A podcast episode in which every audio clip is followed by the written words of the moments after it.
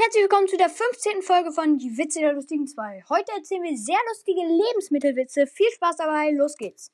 Der Moment, wenn der Dönermann das Fleisch schneidet und dann das Wasser im Munde zusammenläuft. Ob Veganer ähnliche Erlebnisse beim Rasenmähen haben? Warum zündest du dein Essen an? Ich verbrenne Kalorien. Wie nennt man eine Gruppe demonstrierender Veganer? Gemüseauflauf. Füllt eure Wasserpistolen mit Wurstwasser. Wir gehen Veganer jagen. Der war gut, ne? Herr Ober, die Semmel ist ja von gestern. Ober, wenn Sie eine von heute wollen, müssen Sie morgen kommen.